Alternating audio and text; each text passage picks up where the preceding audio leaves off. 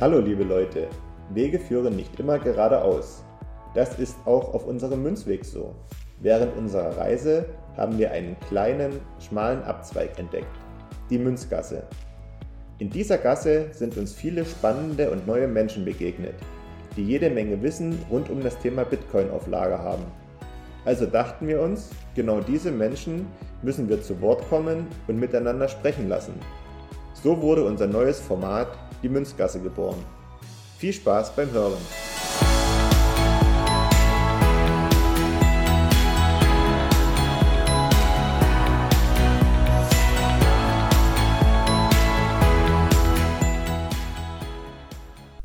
Hallo und herzlich willkommen mal wieder zur Münzgasse. Heute Folge 10 und mal wieder ein Gast am Start. Ich begrüße recht herzlich Rudi. Hallo Rudi. Ja, hi, danke, dass ich wieder dabei sein darf und ich habe große Vorfreude. Ja, ich äh, habe mich auch schon sehr, sehr lange gefreut auf diese Folge. Du hast dich auch sehr gut vorbereitet. Ähm, besser wie wir das sonst immer machen. ähm, leider kann Markus heute nicht dabei sein, aber das seid ihr ja gewöhnt, dass wir mittlerweile uns ein bisschen dezentralisieren, jeder seine Projekte macht und von daher passt das schon. Genau, über welches Thema wollen wir heute reden, Rudi? Genau, wir wollen ein bisschen über den Marxismus sprechen. Also vielleicht, woher das Interesse kommt. Ähm, das Thema beschäftigt mich schon lange und ich habe auch einen Kurs mal an der Uni überlegt über Marxismus. Und weil ich eben meist nicht so überzeugt war von den Schlussfolgerungen, die aus dem marxischen System kommen, dachte ich, dass ich mich nochmal ein bisschen intensiver damit auseinandersetzen muss. Und deswegen wollen wir heute mal direkt am Werk von Marx genau auf, die, auf sein logisches System eingehen und schauen, ob da vielleicht Unschlüssigkeiten drin sind oder vielleicht auch nicht. Ja, sehr cool. Ähm, ich freue mich. Das kann auch eine lange Folge heute werden. Wir schauen mal, äh, wie lange es geht. Deswegen schaltet nicht ab. Ähm, bevor wir ins Thema starten, äh, Rudi, hast du noch die Blockzeit für uns? Oh, so jetzt ganz spontan. Hast du nicht? Aber, Aber. Man, man lernt ja aus Fehlern fürs nächste Mal Platz dann. genau. Wir haben 757543. Sehr gut. Ähm, genau. Ist jetzt zwar nicht überprüft, aber äh, wird schon passen, denke ich mal. Passt.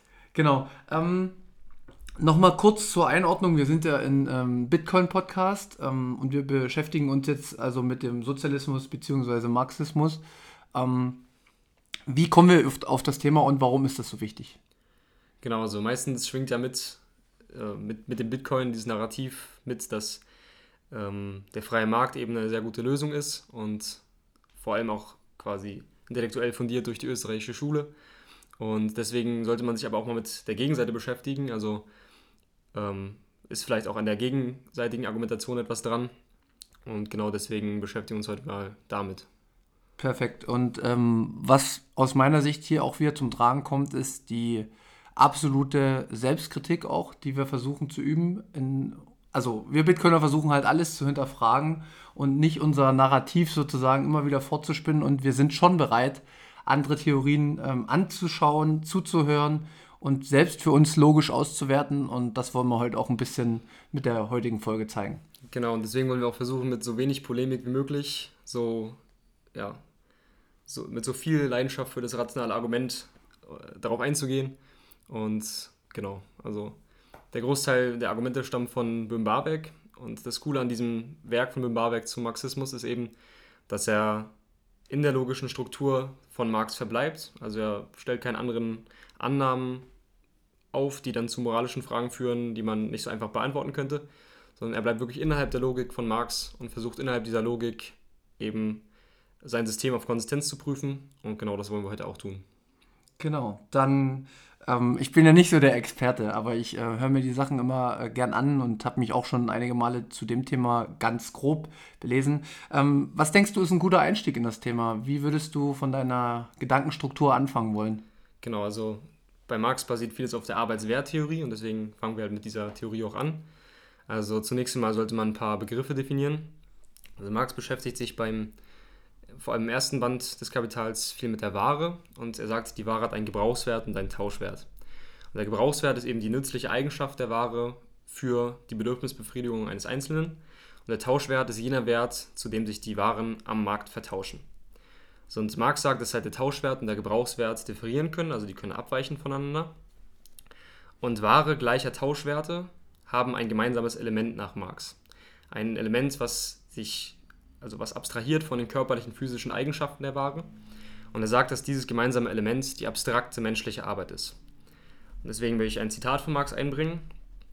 Arbeitszeit erheischt, um irgendeinen Gebrauchswert mit den vorhandenen gesellschaftlichen normalen Produktionsbedingungen und dem gesellschaftlichen Grade von Geschick und Intensität der Arbeit darzustellen. Marx untersucht also die Ware als Durchschnittsexemplar und damit untersucht er auch den Arbeitsaufwand, der notwendig ist, um die Ware zu produzieren, als Durchschnitt. Also die durchschnittliche äh, gesellschaftliche Arbeitszeit zur Produktion der durchschnittlichen Ware, das schaut sich Marx an. Genau. Dann ähm, muss man noch klären, was der Mehrwert ist. Also Marx sagt, es gibt eine Ware, deren Gebrauchswert die Quelle des Tauschwertes ist und das ist die wahre Arbeitskraft. Also Marx untersucht auch die Arbeitskraft der Menschen wie eine Ware und er sagt, dass der Wert dieser wahre Arbeitskraft die zu ihrer Reproduktion notwendige Arbeitszeit ist. Was soll das jetzt bedeuten? Das bedeutet im Wesentlichen, dass die Arbeitszeit notwendig ist, um die Lebensmittel zu, zu erzeugen, die der Arbeiter braucht, um weiterhin arbeiten zu können. Also die Lebensmittel, die den Arbeiter in die Lage versetzen, weiterhin seine Arbeit durchzuführen. Das ist der Wert der wahre Arbeitskraft. So, und der, der Kapitalist bezahlt einen Preis für den Arbeiter, wenn der eben bei ihm arbeitet. Und ähm, genau, es ist eben dieser zur Reproduktion, diese zur Reproduktion erforderliche Arbeitszeit. Und wenn der Arbeiter länger arbeitet als diesen Preis, dann entsteht eben für den Kapitalisten, für den der Arbeiter arbeitet, ein Mehrwert. Und deswegen sagt Marx, dass der äh, Kapitalist den Arbeiter ausbeutet, weil dieser Mehrwert eben für den Kapitalisten entsteht und nicht beim Arbeiter verbleibt. Aha, okay. Das habe ich jetzt dann auch schon mal für mich soweit äh, durchdrungen und ähm, das ähm, ja, ist ja erstmal vielleicht auch nicht unschlüssig, ne? Kann man ja rangehen so an die Geschichte erstmal in der Logik, wenn man ein paar Grundannahmen zugesteht, scheint es sinnvoll zu sein, genau.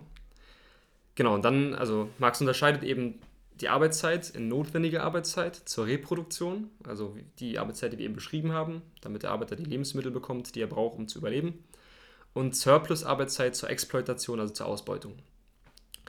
So, dann muss man noch klären, dass Marx sagt, dass Wert immer durch Arbeit entsteht, also vernutzte Produktionsmittel, also eine Maschine, die abnutzt, während eine Ware produziert wird, ähm, schafft keinen Wert für die Ware, sondern der Wert, den das Produktionsmittel innehatte, transformiert sich auf die Ware.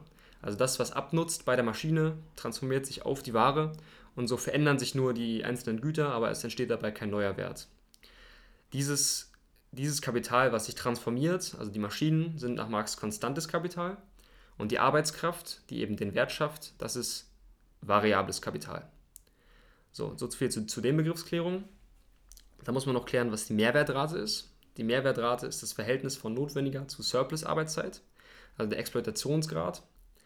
Also wie viel von der Arbeit wird quasi für den Kapitalisten gearbeitet. Und ähm, genau, und daraus kann man eben schlussfolgern, dass je höher der Anteil an variablem Kapital von einem Produktionsapparat, desto höher ist auch die Profitrate. Also Profitrate ist nicht gleich Mehrwertrate, das ist nicht das gleiche sondern das Verhältnis von Mehrwertrate zum Gesamtkapital, das ist Profitrate. Das heißt also, wenn ein großes, ein großes Kapital da ist und ein geringer Anteil von variablem Kapital, von Arbeitskraft, die aufgewendet wird zur Produktion, dann ist die Profitrate gering und andersrum ist sie halt hoch. Genau, und jetzt muss man sich fragen, wie entsteht jetzt der große Widerspruch im Marxischen System? Der entsteht eben daher, dass Marx sagt, dass die Waren sich zu ihren Werten vertauschen. Und jetzt muss man nochmal fragen, was ist der Wert genau? Und da sagt Marx, der Wert ist Kostpreis plus Mehrwert. Was ist jetzt der Kostpreis genau? Der Kostpreis ist der Anteil des konstanten Kapitals, also der Maschinen, die sich transformiert auf die Ware, plus der Anteil der Reproduktionsarbeit, also der Anteil, der gezahlt werden muss, damit der Arbeiter sich produzieren kann. Das ist der Kostpreis und dieser summiert mit dem Mehrwert, also dem, was der Arbeiter für den Kapitalisten produziert. Das ist sozusagen der Produktionspreis, der Wert der Ware. Und Marx sagt jetzt, dass die Waren sich zu ihren Werten, also so wie wir den Wert gerade definiert haben, vertauschen. Und der Widerspruch entsteht dabei, dass wenn das so wäre, dann müssten Kapitale von unterschiedlicher Zusammensetzung, weil wir geklärt haben, dass Mehrwertrate nicht gleich Profitrate ist, unterschiedliche Profite aufweisen. So, und dann sieht man aber in der Realität, dass Kapitale von gleicher Größe eben gleiche Profitraten aufweisen und das gesteht Marx auch im dritten Band zu. Ich suche mal ganz kurz ein Zitat dazu. Ähm, das Kapital entzieht sich aber einer Sphäre mit niedriger Profitrate und wirft sich auf eine andere, die höheren Profit abwirft. Er gesteht also zu, dass die Konkurrenz die Profitraten sozusagen abschleift und dazu sorgt, dass die Profitraten auf ungefähr gleichem Niveau sind bei Kapitalen gleicher Größe. Und das ist ein inhärenter Widerspruch des marxischen Systems, der, ja, den man schwer auflösen kann, dass also die Ware, die Ware nicht, sich nicht gleichzeitig zu ihren Werten gemäß der marxistischen Definition des Wertes vertauschen können und gleichermaßen gleiche Profitraten aufweisen. Kannst du für, also für mich ist es ein bisschen schwierig mitzukommen, weil ich merke, du bist super, super tief drin in dem Thema und die ganzen Vokabeln bzw. Ähm, Worte definiert hast, aber die sind bei mir jetzt noch nicht so verankert.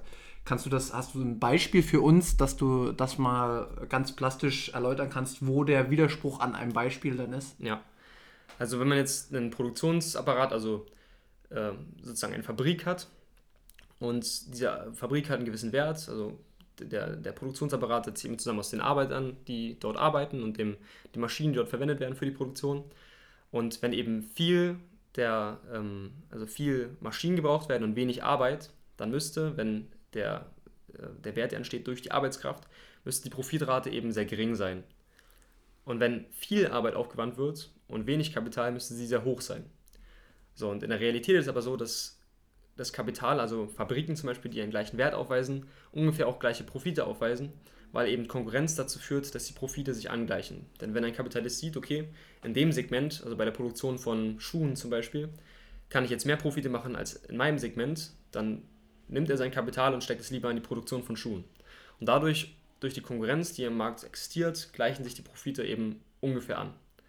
Und genau, und dann, dann entsteht eben der Widerspruch dabei, dass nicht gleichermaßen die Profite ungefähr gleich sein können bei gleichen Kapitalen und die Waren sich zu ihren Werten vertauschen. Das funktioniert nicht. Ja. Okay. Genau. So viel zu dem grundlegenden Widerspruch. Jetzt ist es so, dass Marx eben verschiedene Plausibilisierungsversuche unternimmt. Also Marx bringt verschiedene Argumente hervor, die eben sein Wertgesetz trotz dieses Widerspruchs ähm, gültig lassen sollen, also warum es trotzdem gültig ist. Und die wollen wir jetzt mal nach und nach durchgehen. Ja. Also das, das erste Argument ist, auch wenn Preise sich nicht zu ihren Werten vertauschen, so heben sich die Abweichungen gegenseitig auf in der Gesamtsumme. So, und die Absurdität dieses Arguments die, ähm, die wird eben deutlich, wenn man nach der Aufgabe des Wertgesetzes fragt, weil das Wertgesetz muss eben die realisierten Austauschverhältnisse erklären und nicht die Gesamtsumme.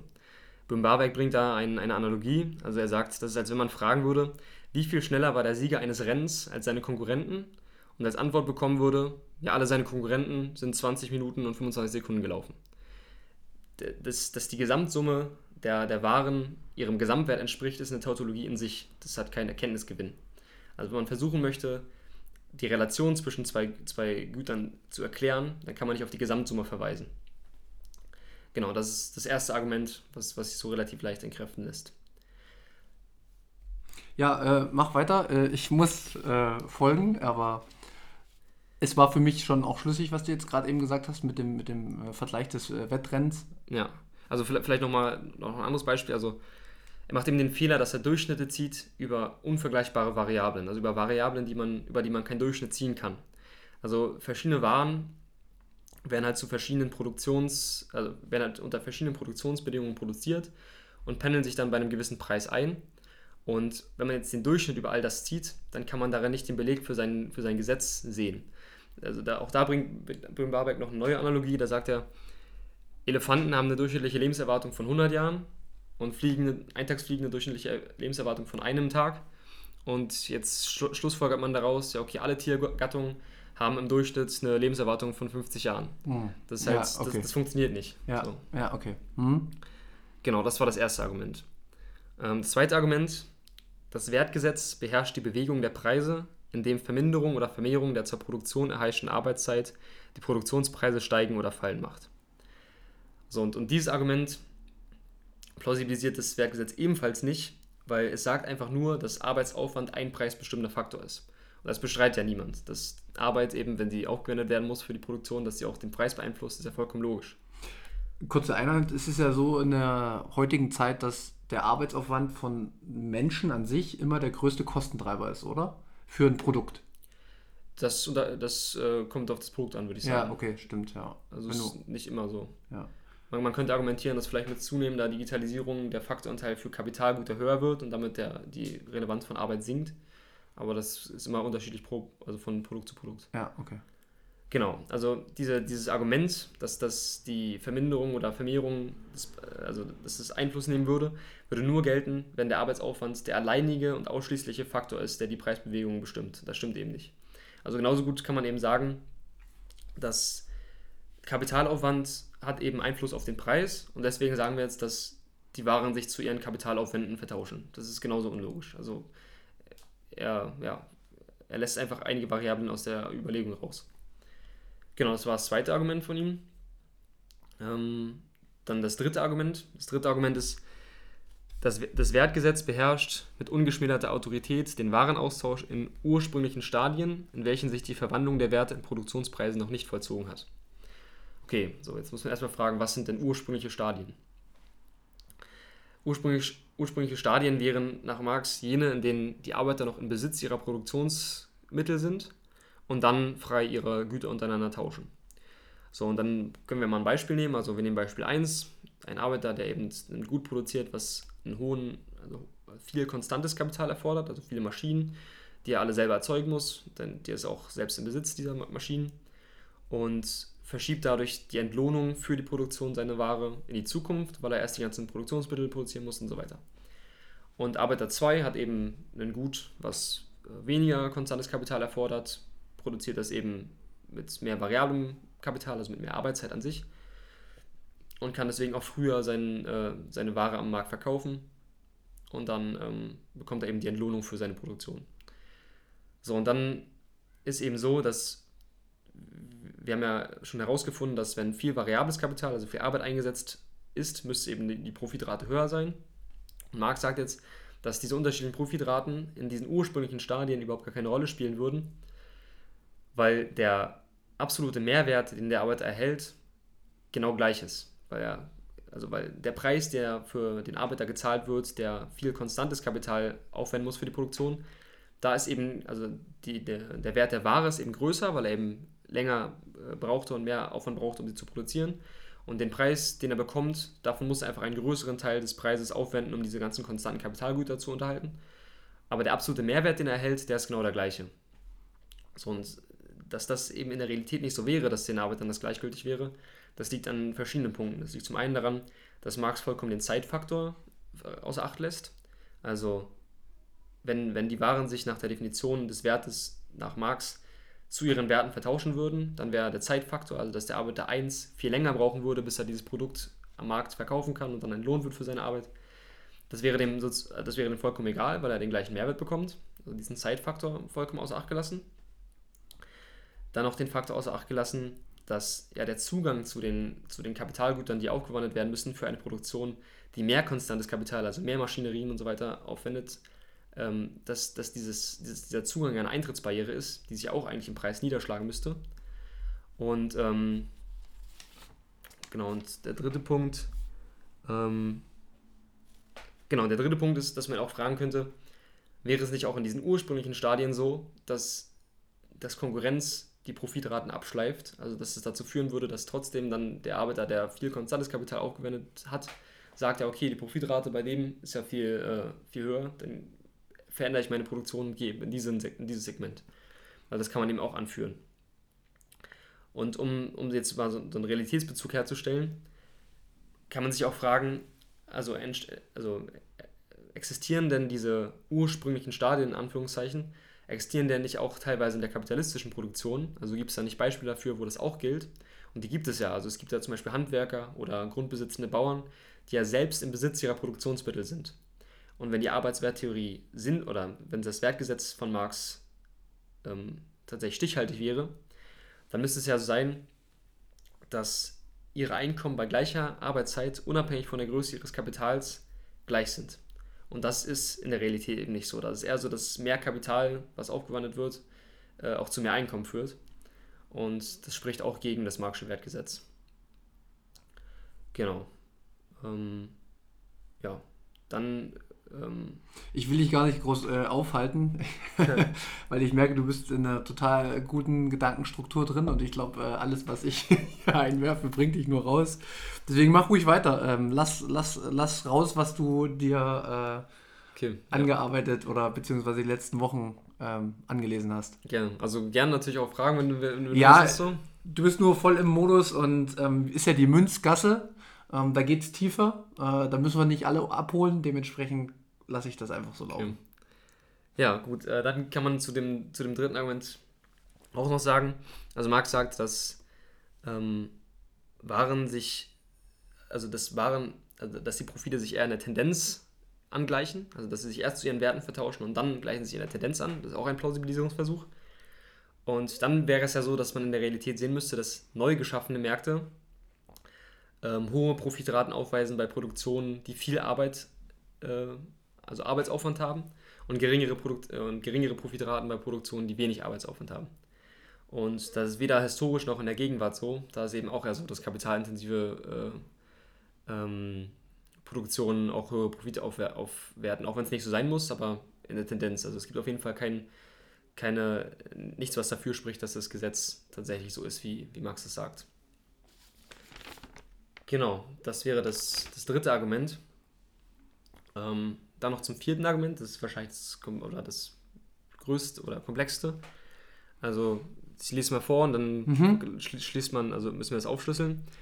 In der verwickelten Volkswirtschaft reguliert das Wertgesetz wenigstens indirekt und in letzter Instanz die Produktionspreise, indem der nach dem Wertgesetz sich bestimmende Gesamtwert der Waren dem Gesamtmehrwert, diese aber die Höhe des Durchschnittsprofits und daher die allgemeine Profitrate regelt. Okay, was, was bedeutet das jetzt? Das ist erstmal eine große Kausalkette, die Marx aufstellt. Wir, äh, wir vollziehen die jetzt nach. Also, die Kausalkette ist, der Gesamtwert der Waren bestimmt den Gesamtmehrwert. Der Gesamtmehrwert bestimmt die Durchschnittsprofitrate. Die bestimmt die, den allgemeinen Durchschnittsprofit. Und dieser wiederum bestimmt die Produktionspreise. So, und ähm, beginnen wir ganz am Anfang. Also Max fängt ja an mit dem Gesamtwert der Waren. Und da sieht man schon wieder, da haben wir schon aufgeschlüsselt, dass wenn man sich direkt auf den Gesamtwert bezieht, dass ja dann das, das Wertgesetz inhaltslos ist, weil es ja die Austauschverhältnisse erklären soll. So. Selbst aber, wenn man darüber hinweg sieht, also wir sagen erstmal, das spielt jetzt erstmal keine Rolle und wir gehen die Kausalkette weiter, dann kommt man dazu, dass also der, Mehr, der Mehrwert ist der Gesamtwert des Nationalprodukts minus die Gesamtlöhne, die an die Arbeiter gezahlt werden. Und daran sieht man schon, dass der Gesamtwert also eine von zwei Variablen ist, die den Gesamtmehrwert erklären. Das ist nicht die alleinige Variable. So, jetzt, jetzt würden die Marxisten sagen, ja, aber der Arbeitslohn, was ja die andere Variable wäre, unterliegt doch auch dem Wertgesetz. So, und genau das ist auch das, was in Band 1 steht vom Kapital. Wie wir gesagt haben, der Wert der wahre Arbeitskraft ist ja die zur Reproduktion erforderliche Arbeitszeit, also die ganzen Lebensmittel, also die Zeit, die aufgewendet werden muss, damit man die Lebensmittel produziert, die der Arbeiter braucht, um eben wieder arbeiten zu können. So, und das Interessante ist aber, dass, dass Marx in äh, Band 3 das verwirft. Also dass er sagt, dass auch die, auch die, ähm, auch die, auch der, der Anteil der, oder auch der Wert der Reproduktion, also auch die Güter zur Reproduktion des Arbeiters, sich unabhängig von den Werten nach marxistischer Definition des Werts vertauschen können, auch dauerhaft. Und Marx will mit diesem vierten Argument, was, was, also diesem, dieser großen Kausalkette, möchte er das Wertgesetz plausibilisieren und er kann ja nicht für dessen Richtigkeit schon das Wertgesetz voraussetzen. Also er kann ja nicht voraussetzen, dass der, der Arbeitslohn sich nach dem marxistischen Wertgesetz determiniert und damit dann erklären, dass das marxistische Wertgesetz äh, ähm, gilt. Also das, das, widerspricht sich ja in, also in sich selbst. Genau, das, ja. ist, das ist ein Zirkelschluss. Also ja. Das ist etwas, was man, also was logisch quasi einfach falsch ist. Genau. So, sagen, sehen wir aber darüber mal hinweg. Also, darüber, also du bist trotzdem noch weitergegangen, ja? Genau, also. sehen wir darüber auch hinweg. Dann kommen wir zum dritten Punkt der Kausalkette. Ähm, der Gesamtmehrwert ist, ist auch nur ein Bestimmgrund der Profitrate. Denn der zweite Bestimmgrund ist eben das Gesamtkapital. Und da macht Marx eben wieder den gleichen Fehler, dass er sagt, okay, nur weil der Gesamtmehrwert ähm, Einfluss hat auf die Profitrate, ist nicht 100% des Kausalzusammenhangs von Gesamtmehrwert zu Profitrate, äh, von, also zu Profitrate hin auf den Gesamtmehrwert zurückzuführen, sondern eben auch ein Teil des Gesamtkapitals. So sehen wir aber darüber auch hinweg. Dann kommen wir zum vierten Teil der Kausalkette. Da, da muss man dann zugestehen, dass die Durchschnittsprofitrate auch wieder nur ein bestimmter Grund des Durchschnittsprofits ist. Und der zweite ist eben die Höhe des vorgeschossenen Kapitals. So, und ähm, diese, dieses vorgeschossene Kapital, würde jetzt Marx entgegnen, hat, äh, hat eben die zuvor geleistete Arbeit zur Ursache. Aber der zweite Faktor, um die Kapitalhöhe zu bestimmen, ist eben auch wieder der Lohnsatz. Und damit sind wir wieder bei dem gleichen Zirkelschluss von, von, von dem zweiten äh, Punkt der Kausalkette, ja. dass eben das, die, also der Beweis wieder schon die, die Gültigkeit des Wertgesetzes voraussetzt und das ist auch wieder ein Zirkelschluss einfach. Und ja. es, ist, es ist einfach ein Widerspruch. Ja. So, und wenn wir aber auch darüber hinwegsehen, kommen wir zum fünften Punkt der Kausalkette, der, wo man zugestehen muss, dass der Durchschnittsprofit, bei dem wir jetzt angelangt sind, auch wieder nur ein bestimmter Grund des Produktionspreises ist. Also der zweite bestimmte Grund ist eben der Lohn und auch da landen wir eben wieder bei dem Zirkelschluss vom zweiten Teil der Kausalkette.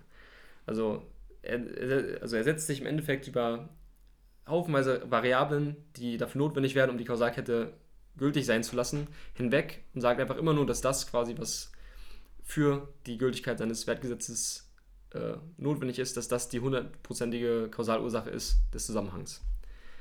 Als Fazit muss man also sagen, dass die Arbeitsmenge definitiv nicht die Austauschverhältnisse bestimmt und ähm, dass das Wertgesetz von Marx einfach unentwirrbare Widersprüche enthält, die sich logisch nicht auflösen lassen.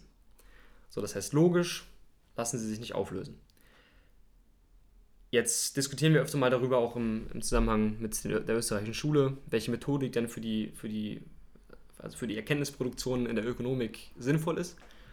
Und da, da sagen die Österreicher, dass in den meisten Fällen eben die logische Methode, also die praxiologische Methode, die sinnvollere ist. Aber das marxistische Werkgesetz lässt sich selbst empirisch falsifizieren, also widerlegen.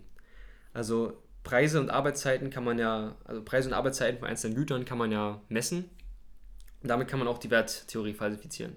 Das heißt also, logisch äh, lässt sich das, das äh, widerlegen. System widerlegen, weil Widersprüche innerhalb der, der Logik existieren, aber auch empirisch lässt es sich widerlegen. Genau. So, so viel erstmal zu den vier Argumenten, die Marx hervorbringt, um das zu plausibilisieren. Ja. Ähm, ich habe nochmal eine, eine Frage nur für dich. Ich sehe ja so ein bisschen deine Struktur. Ähm, wir können es jetzt machen oder nachher. Ich habe noch ein paar Fragen, Haus. aber die sind allgemeiner Natur. Wollen wir jetzt erstmal jetzt noch die komplette Struktur abschließen, dass, dass der gesamte Prozess sozusagen erläutert ist, den du dir gedanklich gemacht hast und danach steige ich mit meinen allgemeinen Fragen grundsätzlich ein. Wie dir das lieber ist. Ja. Okay. Ist mir lieber so, weil dann haben wir einen Abschluss und dann äh, okay. reden wir am Ende nochmal allgemein drüber. Okay, genau. Also das war jetzt erstmal so der, der grundlegende Widerspruch der Arbeitstheorie. Und dann gibt es ja immer noch so Einzelwidersprüche, auf die man auch noch eingehen könnte.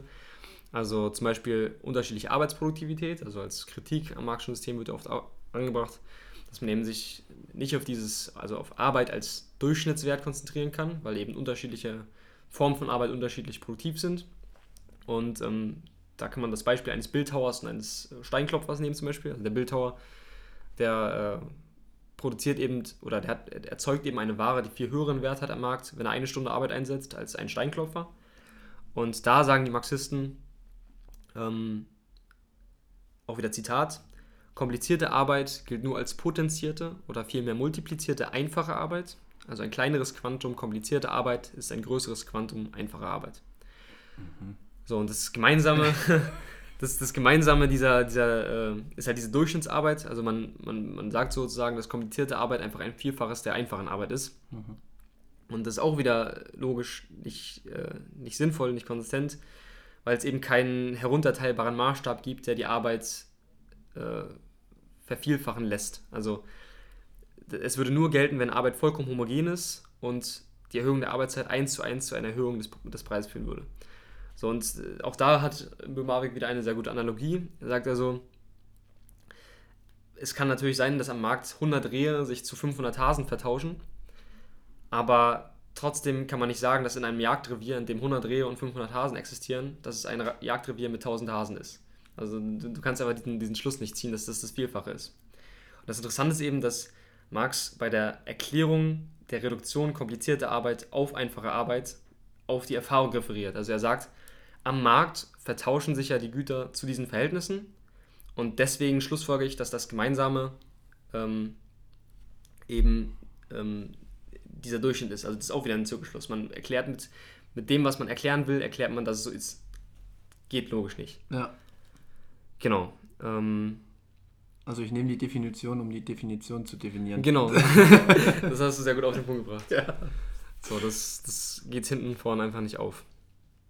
Genau, und dann, äh, was noch ein, ein logischer Widerspruch ist, also ich würde sagen, oder die Österreicher würden sagen, dass halt die, die Ursache für die Tauschverhältnisse, die sich ergeben am Markt, einfach Angebot und Nachfrage sind. Also die sorgen dafür, dass, ähm, dass die Tauschverhältnisse entstehen, wie sie entstehen.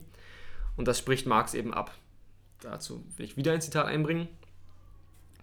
Wenn Nachfrage und Zufuhr sich decken, hören sie auf zu wirken. Wenn Nachfrage und Zufuhr sich gegenseitig aufheben, hören sie auf, irgendetwas zu erklären, wirken sie nicht auf den Marktwert und lassen uns erst recht im Dunkeln darüber, weshalb der Marktwert sich gerade in dieser Summe ausdrückt und in keiner anderen. Also er sagt, dass, dass die, die Kräfte sich aufhören und dann aufhören äh, zu existieren. Und äh, also aufhören zu wirken. Und da hat Bim Bafek auch wieder ein gutes Beispiel. Nämlich das eines Ballons. Also ein Ballon hat Gas in sich und das ist leichter als das äh, Gas außerhalb des Ballons. Deswegen steigt der Ballon nach oben und irgendwann bleibt er eben stehen, weil die Dichte des Gases innerhalb des Ballons genauso groß ist wie die Dichte des Gases außerhalb des Ballons. So, und dann heben sich ja sozusagen die Kräfte, die den Ballon in Bewegung gebracht haben, heben sich gegenseitig auf und das sorgt dafür, dass der Ballon steht. Das heißt aber jetzt nicht, dass diese Kräfte aufhören zu wirken, sondern gerade weil sie wirken, kann man damit den, die Position des Ballons erklären. Und genau das gleiche gilt für das Austauschverhältnis am Markt. Die Kräfte von Angebot und Nachfrage wirken weiterhin. Und gerade weil sie wirken, kann man eben dieses Austauschverhältnis damit erklären. Und sie, sie hören dann nicht einfach auf. Genau. Ähm, ja, also dann ist auch noch wesentlich, dass, dass Marx sich teilweise widerspricht. Also an einer Stelle, ich glaube im, zweiten Band des Kapitals sagt er, dass die Konkurrenz essentiell ist, damit die Ware sich zu ihren Werten ta- vertauschen können. Und im, im dritten Band sagt er dann, dass die Konkurrenz dazu führt, dass sich Produktionspreise, äh, also dass, dass, sie, dass, der, dass sie von den Werten zu den Produktionspreisen übergehen. Das heißt, dass sie von der Vertauschung der Werte abgeht, also sich davon entfernt. Und das ist auch wieder ein Widerspruch, weil entweder es besteht keine Konkurrenz, dann vertauschen sich die Waren nicht zu ihren Werten, die Kapitalband 2, oder es besteht Konkurrenz, ja, dann vertauschen sie sich erst recht nicht zu ihren Werten, siehe Kapitalband 3. Also das ist, das ist auch wieder ein logischer Widerspruch, der prinzipiell einfach nicht funktioniert. Ja. Genau. Genau, so. Ich glaube, ein paar Widersprüche finden wir noch. ähm, ja, dann vielleicht so kleinere Sachen. Also Marx spricht vom, vom ehernen oder, oder ein eisernen Lohngesetz. Ich glaube, äh, Lassalle, Ferdinand Lassalle, glaube ich, hat es den Begriff geprägt damals. Und das besagt, dass eben die Löhne sich immer auf dem äh, auf der Höhe einpendeln, die eben zur Reproduktion notwendig ist. Darüber haben wir schon gesprochen, also Wert der wahre Arbeitskraft. Und, und das ist schon mal ein Widerspruch mit der Verelendungstheorie von Marx, weil wenn die, wenn die Löhne sich immer auf, auf dem Niveau einpendeln, dass der Arbeiter sich reproduzieren kann, dann kann der Arbeiter ja nicht weniger Lohn kriegen als zur Reproduktion notwendig und damit verelenden. Also das ist, das ist ein Widerspruch in sich. Ähm, genau, dann ja, also ich habe noch ein paar allgemeinere Sachen, aber ich glaube, die äh, darauf gehen wir später noch ein, weil wir jetzt erstmal so mit diesem technischen an Arbeit von Marx analysieren schon mal ganz gut durch sind und deswegen Mhm. glaube ich passt jetzt erstmal so, so passen jetzt immer ein paar Fragen rein. Ja, okay. Ähm, du hast dich ja sehr, sehr intensiv auseinandergesetzt mit dem Thema. Das äh, spürt man ja in jeder äh, Zelle und in jedem Wort, was du äh, rüberbringst. Ähm, geht Marx denn eigentlich bei seinen Theorien irgendwie auf das Mittel Geld ein? Also spielt das in irgendeiner Art und äh, Weise eine Rolle, wer das Geld zum Beispiel herausgibt, auf, auf den dann der Handel ja sozusagen beruht? Und auch die Produktionskräfte beruhen ja immer, also daher kommen ja dann so die Bitcoiner, ne? Oder die österreichische Schule, die macht ja sehr, sehr viel fest an, den, an dem Wert und an dem Geld an sich. Ja. Geht er irgendwie in seinen äh, Passagen darauf ein? Ähm, ich weiß nicht, inwiefern er darauf eingeht, aber ein Punkt, bei dem er auf jeden Fall darauf eingeht, ist eben die Unterkonsumptionstheorie, die auch äh, wesentlich oder ein, ein wesentlicher Bestandteil der MMT zum Beispiel ist. Dass Marx also sagt, dass der, also Marx, spr äh, Marx spricht vom Horten und er sagt, dass das Horten schlecht ist für die Wirtschaft, weil wenn man hortet, dann ähm, entzieht man der Wirtschaft eben ja, Wirtschaftsleistung sozusagen, weil man ja etwas zurückhält, Konsum zurückhält, Konsum zurückhält, der, der dass, dass das Einkommen eines anderen bedeuten würde.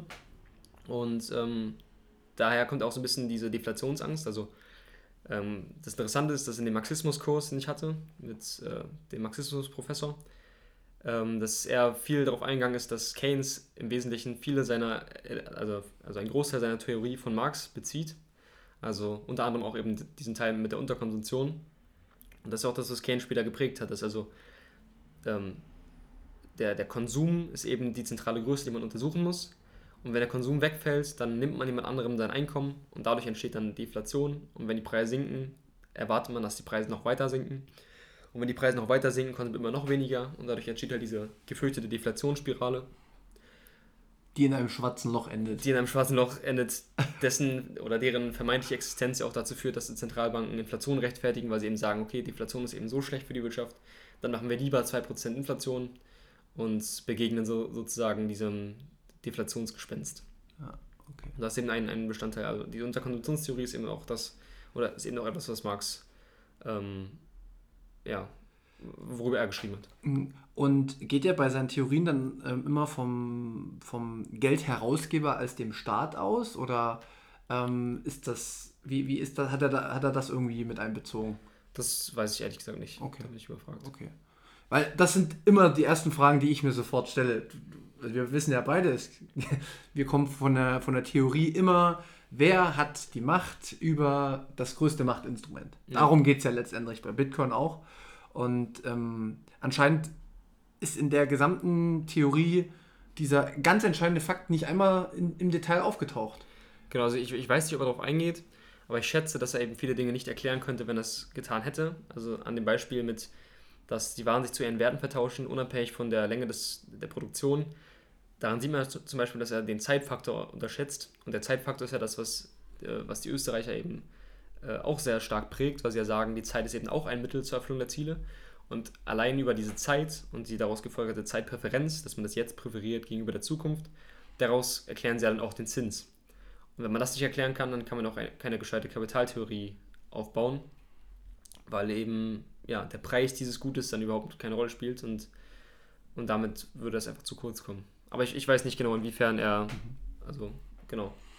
Ähm, Kannst du dir erklären, wieso diese, diese Theorie ja immer noch weit verbreitet ist und immer noch sehr, sehr viele Menschen daran glauben, dass das funktioniert, obwohl wir es schon mehrfach eigentlich in der Praxis erlebt haben, dass Sozialismus, Marxismus, Leninismus, die ganzen Unterstufungen kenne ich mich jetzt auch nicht aus, aber geht ja immer in die gleiche Tendenz. Ähm, warum das nie aufhört, sondern immer wieder hervorkommt. Ja, das ziemlich gute Frage, die mich auch irgendwie wurmt und wo ich auch nicht genau die Antwort kenne. Also auf der einen Seite könnte man vielleicht sagen, dass wenn man ein paar der Annahmen, die auf Widersprüchen basieren, zugesteht, dass dann vielleicht innerhalb dieses Systems logische äh, Schlussfolgerungen gemacht werden können und die eben so tiefgreifend sind und so ausufernd und so eifrig, dass man denkt, okay, das ganze System ist ja sinnvoll und da, da wird schon eine, eine, große Denkleistung dahinter stehen, dass man daraus versucht, okay, äh, also abzuleiten, dass es eben vielleicht doch plausibel ist. Und dann könnte ich mir eben auch vorstellen, eben dieses, ähm, also die, diese, diese, diese, also dieser Ausbeutungsgedanke scheint ja naheliegend, weil wenn man eben arbeitet und nicht, also vermeintlich 100% von dem bekommt, was man, was einem vermeintlich zusteht, also steht einem ja nicht zu, weil der ganze Aspekt des Risikos, des, des Kapitals, all, all, diese Dinge sind ja nicht mit inbegriffen, aber aus der simplen Logik des Einzelnen denkt man erstmal, okay, ich arbeite und das Produkt, was ich dann erzeuge, mit dem ganzen Produktionsapparat, den ich erstmal als gegeben ansehe, davon kriege ich jetzt nicht 100%. Da, da, daraus entsteht dieses Narrativ des, des äh, armen Arbeiters, der eben ausgebeutet wird. Und diese Ungerechtigkeit, genau, die entsteht. Genau, dieser, dieser Frust und diese Ungerechtigkeit, die man darin sieht, die sorgt dann vielleicht dazu, dazu dass man ähm, diesem System an sich mehr Vertrauen schenkt und denkt, dass es eben sinnvoll ist, weil man eben sein Weltbild damit auch bestätigen kann. Ja. Das wäre vielleicht ein Erklärungsgrund. Mhm. Weil ich, ich sehe das schon auch, wenn man sich so politisch umschaut, wenn man sich äh, anschaut, welche äh, Narrative verkauft werden, auch in bestimmten politischen Richtungen. Ähm, es geht ja immer mehr wieder hin, es ist ungerecht, äh, die, das große Kapital äh, sind alle schuld, ähm, die, die was produzieren ne, oder die Zugang zu etwas verschaffen oder die Risiko in der Vergangenheit eingegangen sind, das wird gar nicht mehr gesehen, sondern es ja. wird jetzt nur noch gesehen, okay, er macht jetzt Profit, aber dass er dann vor zehn Jahren, ähnlich wie beim Bitcoin, wenn man den da gekauft hat, ein enormes Risiko eingegangen ja. ist, das wird vollkommen ausgeblendet. Richtig. Und, Und das Interessante ist ja auch, also äh, ein Bekannter von, von mir, Julian Ahrens heißt ja, der hat mal erwähnt, dass, also wenn man, wenn man sagt, dass es Unsicherheit und Risiko gibt, dann könnte man ja Risiko vielleicht kalkulieren statistisch und das irgendwie in seine Handlung mit einbeziehen. Aber es gibt immer auch ein Unsicherheitsausmaß, auf das man keinen Einfluss nehmen kann. Einfach dieses äh, zufällige Element, das komplett die eigene Handlung, also komplett ähm, ähm, den, Strich durch die Rechnung machen könnte. Und der Unternehmer ist im Endeffekt der, der Unsicherheit bündelt für seine Arbeitnehmer. Der Arbeitnehmer arbeitet bei ihm, hat seinen Vertrag, kriegt seinen Lohn, das ist alles vertraglich geregelt. Und wenn sein Unternehmen eben nicht mehr läuft, dann kann er zu einem anderen Unternehmen gehen und dort einen Arbeitsvertrag machen. Der Unternehmer aber haftet mit seinem, mit seinem, mit seinem ganzen Kapital und er, er muss auch mit dieser Unsicherheit leben, dadurch, dass er ähm, starke Schwankungen in seinem Einkommen äh, nimmt, also in Kauf nimmt. Und dann wird er eben für dieses Absorbieren der Unsicherheit natürlich auch belohnt, wenn's, wenn seine unternehmerische Handlung erfolgreich ist. Aber dass er eben Unsicherheit absorbiert für alle anderen, dass es ja quasi eigentlich etwas ja, total altruistisches ist, das wird total verkannt und diskreditiert, wenn man sagt, dass ein Unternehmer eben nur der Ausbeuter ist auf Kosten der Arbeiterschaft. Ja. ja. Ähm, was ich äh, total spannend und gut finde und deswegen hoffe ich irgendwie, dass die Folge auch Gehör findet, ähm, dass du dich wirklich, also dass du das gedanklich schaffst, ja, aus, aus einer ja schon objektiven äh, Bühne damit zu beschäftigen, weil ich, ich könnte es gar nicht mehr lesen. Ne?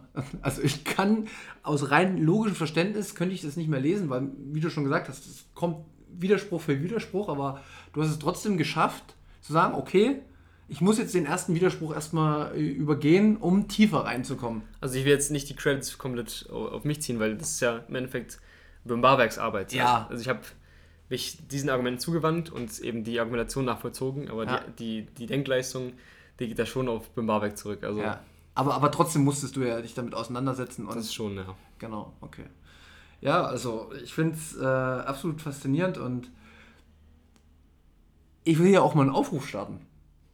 Ähm, gibt ja hier äh, genügend äh, Thilo Jung zum Beispiel von Naiv, äh, Jung und Naiv oder sowas heißt der, der, weiß ich nicht, äh, erwähnt ja in jedem zweiten Satz bei irgendwelchen Gästen, hast du das Kapital gelesen?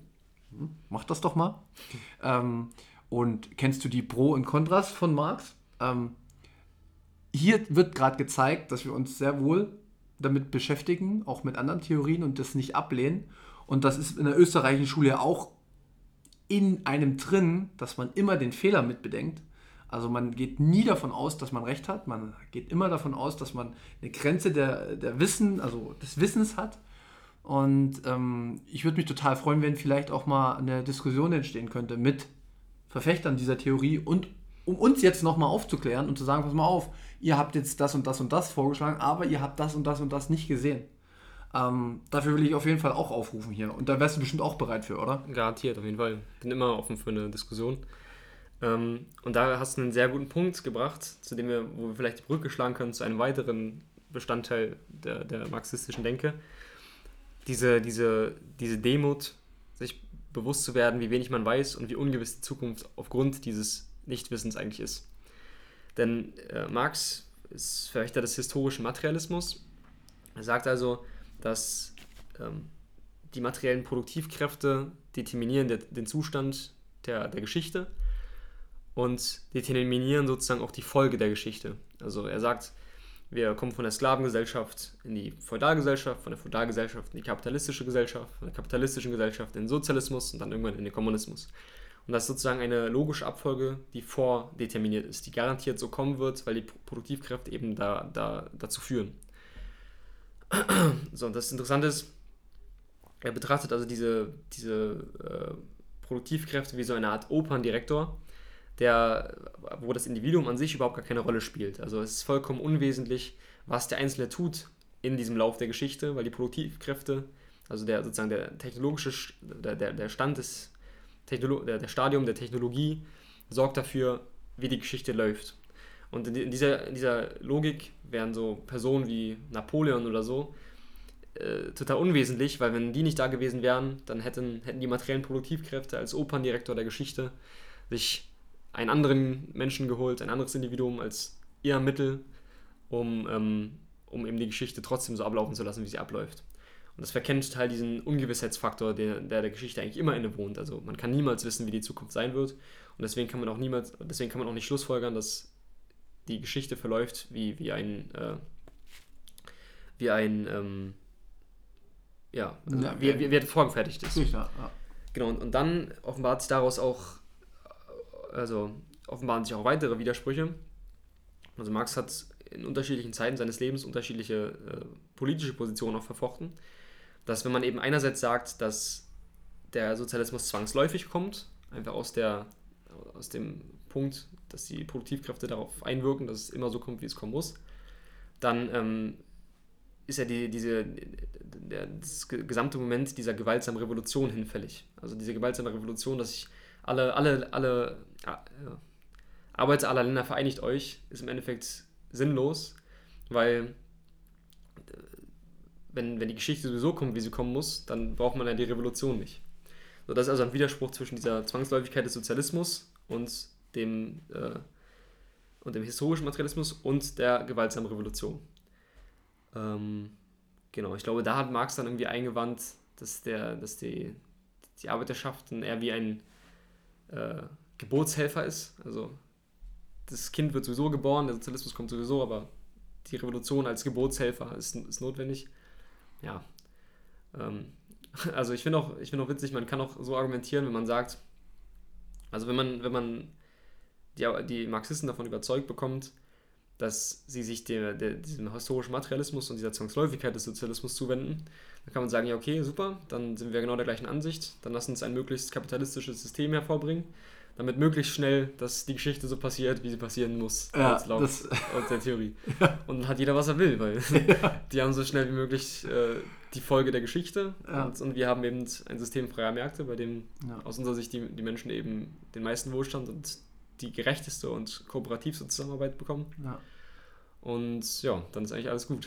Ja, und es lässt ja auch ein, ein Stück weit ähm, die, ja, die Erfindung außen vor. Also es ist ja schon so, dass im Lauf der Geschichte, weiß ich nicht, man hat das Feuer auf einmal konnte man beherrschen, indem man irgendwie das selber machen konnte. Das war ein Technologiesprung, der unglaublich war.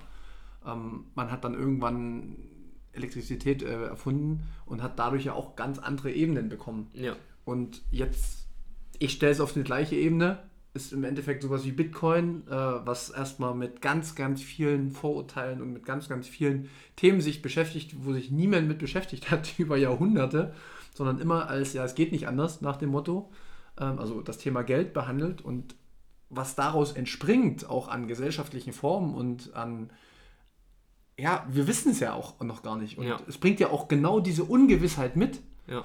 Und dieser Ungewissheit, klar, wir versuchen immer irgendwie zu erahnen, wie die Zukunft ist, aber es weiß ja niemand und dessen ist sich auch jeder bewusst bei also Genau, und das Interessante ist ja, dass, dass äh, dieser technologische Fortschritt, da würden die Liberalen vielleicht sagen, okay, da stammt aus einer Idee heraus. Also Bitcoin ist eine Idee und die sorgt dafür, dass sich jetzt unser materielles Sein um uns herum erstmal verändert. Wir wirken darauf ein.